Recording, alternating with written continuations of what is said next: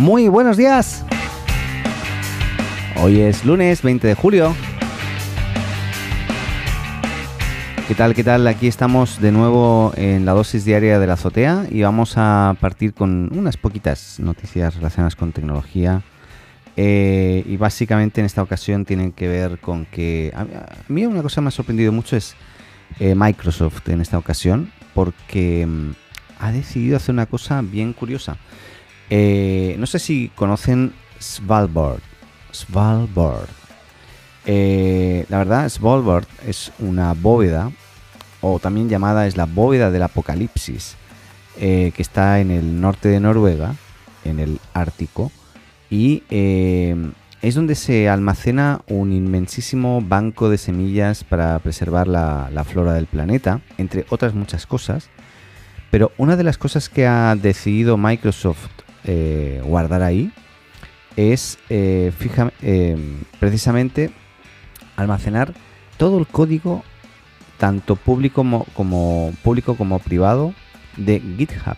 GitHub, para el que no sepa, es el repositorio de código por excelencia, el código universal, o sea, donde se guarda todo lo que hemos creado desarrolladores de,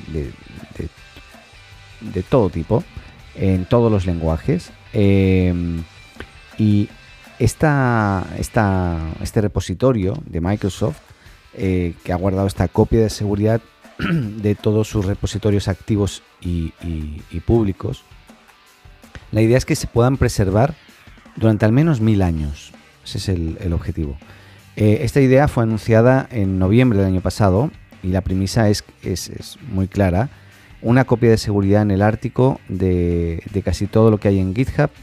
¿Para qué? Para poder acceder de nuevo a toda la información en caso de que ocurra un desastre tan malo eh, como para que sea capaz de destruir todo GitHub. A ese nivel.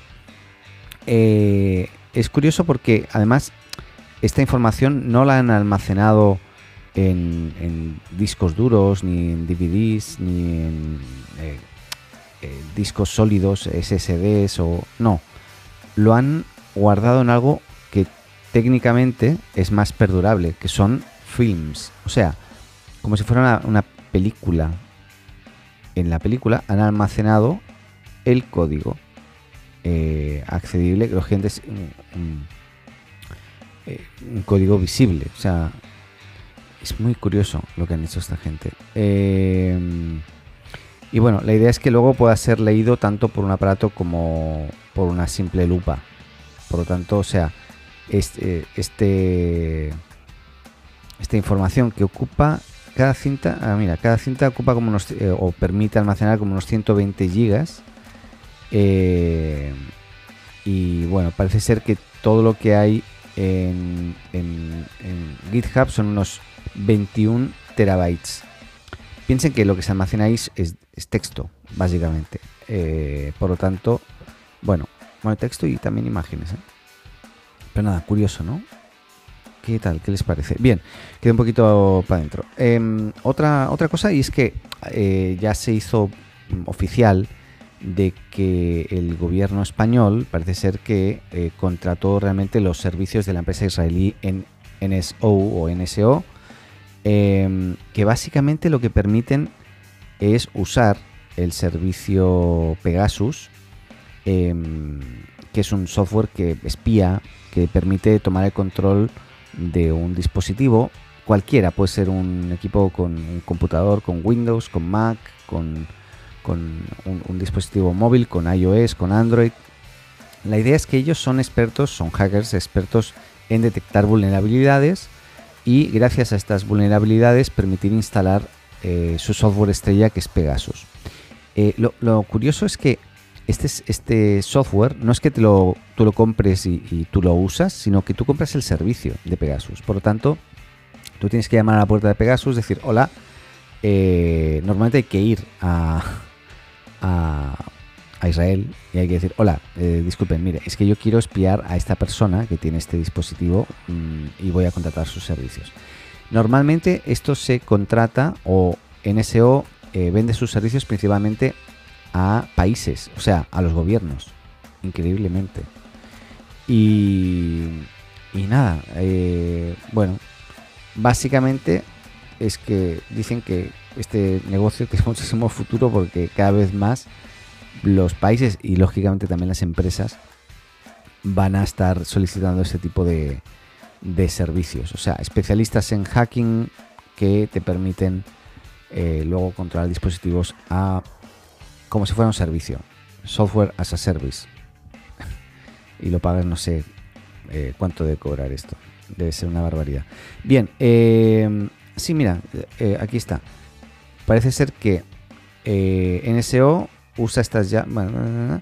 una fuente conocedora de las tarifas de NSO que pide anonimato, la fuente, dice que un precio razonable para clientes de la empresa es de medio millón de dólares eh, para un exploit, más otros medio millón de dólares más para infectar hasta 10 dispositivos. Aunque las variables pueden modificar un poco estas cifras. Te dan una lista y te dicen que estos son los productos eh, para los que tienes exploits. Para estas versiones de Windows, de WhatsApp y tales sistemas operativos de Safari, de Chrome, de Windows, lo que sea. Luego el software que metes dentro lo, compras aparte. Eh, y esto lo dijo Jokshan Koret, especialista en seguridad informática, eh, que no es esta fuente que ha revelado lo del precio de medio millón de dólares. O sea, un millón, ¿no? Un millón para poder controlar y remotamente y ver lo que pasa en hasta 10 dispositivos. No está nada mal. un comentario solamente, Disney ha sido otro de los que se ha sumado y finalmente ha, parado sus campañas de publicidad en Facebook. Eh, se siguen sumando, se siguen sumando más y más empresas. Eh, así que nada, más o menos para que se haga una idea, Disney está gastando unos 210 millones de dólares eh, en publicidad en, Facebook. Eso fue durante la mitad, la primera mitad del 2020. Así que nada, ahí vamos a ver cómo, cómo evoluciona. Eh, y por aquí básicamente comentar también que el 2 de agosto va a ser la fecha en la cual el equipo de, la Crew Dragon de SpaceX va a volver a, la Tierra. Eh, también comentar que eh, se siguen sumando actores para ir a colonizar Marte, en este caso los Emiratos Árabes, que están muy interesados y lanzaron eh, una Mars Hope, que básicamente es otro robot que van a, lanzar a la superficie de Marte para hacer un reconocimiento. Eh, y por ahí también los, chinos están lanzando también otro, otro, otro bot más, otro robot, en este caso para también la superficie de, Marte. Así que seguimos sumando eh, más y más iniciativas de, países, básicamente, que para colonizar de alguna, de alguna forma el, planeta rojo.